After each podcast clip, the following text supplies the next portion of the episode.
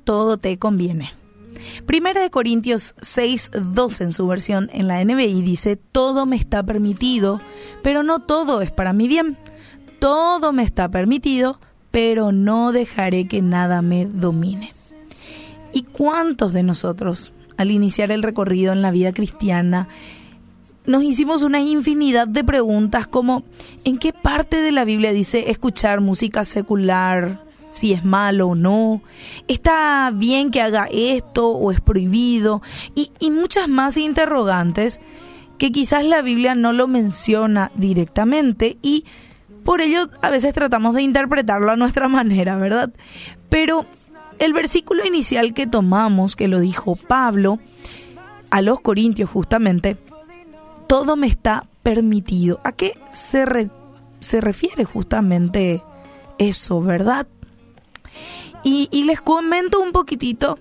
Eh, Pablo hablaba eh, en el trasfondo cultural de la época, estaba hablando con los judíos con respecto a la comida, a los gentiles, ¿verdad? Que querían comer también, este, y qué podían hacer, qué no. Pero es un versículo que aplica bastante bien y es muy práctico para todo. Claro, porque todo lo que hacemos de alguna manera nos conviene, nos edifica y hay otras cosas que no lo hacen. Entonces, por allí podemos este buscar un poco de respuesta. Porque el que hace la voluntad de Dios, dice la Biblia, permanece para siempre. Entonces, yo puedo hacer todo. Y, y eso te lo puedo decir. Vos podés hacer lo que quieras. Pero no todo te va a convenir siempre. Por eso, si bien no existe una regla que nos diga qué tenemos o cómo tenemos que hacer las cosas, es importante que tomes en cuenta primero buscar a Dios y buscar su voluntad antes de tomar una decisión y analizarlo. Analizarlo, a la, perdón, analizarlo no a la luz de tus emociones, no a la luz eh, de solamente lo que dicen los demás por la presión del grupo.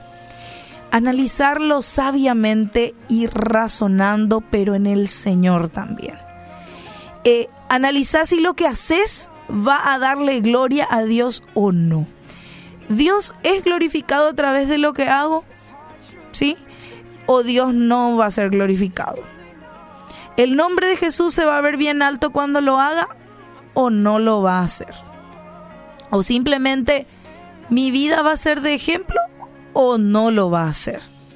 Así que si hay cosas que vos sabes que te van a llevar a tomar decisiones incorrectas, mejor no vayas, no lo hagas.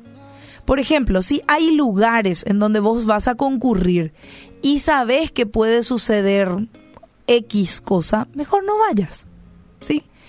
Y, parecen situaciones o lugares inocentes, pero puede justamente llevarte a hacer algo que no va a ser correcto después. Tené cuidado, porque no todo es para tu bien. Tenés que aprender a tomar buenas decisiones. Y para eso es necesario que vos medites en la palabra de Dios y te alimentes de ella todo el tiempo. Porque entonces allí vos vas a saber qué es lo que Dios te dice que sí y qué es lo que Dios te aconseja que no. Y ese debe ser tu parámetro para, para caminar justamente en esta vida cristiana, bajo la cobertura de Dios también. Entonces, si, si querés avanzar en madurez espiritual, sí, tenés que hacer cosas que van a edificar tu fe, siempre, tu mente, tu corazón, y dejar de hacer aquellas que no te van a edificar. Y el enemigo por ahí te puede decir, no, pero no es malo. Así como le dijo a Eva, ¿verdad? En el jardín, no, pero no va a ser tanto, ¿verdad? Eh, recordá que aquellas cosas que te van a hacer daño a veces no se muestran siempre eh, feas, malas, sino apetecibles. Eh, un poquito nomás, total nada no va a pasar. Así como el fruto prohibido que era para Adán y para Eva. Así que tenés en cuenta lo siguiente si hay algo que no te edifica, mejor no lo hagas.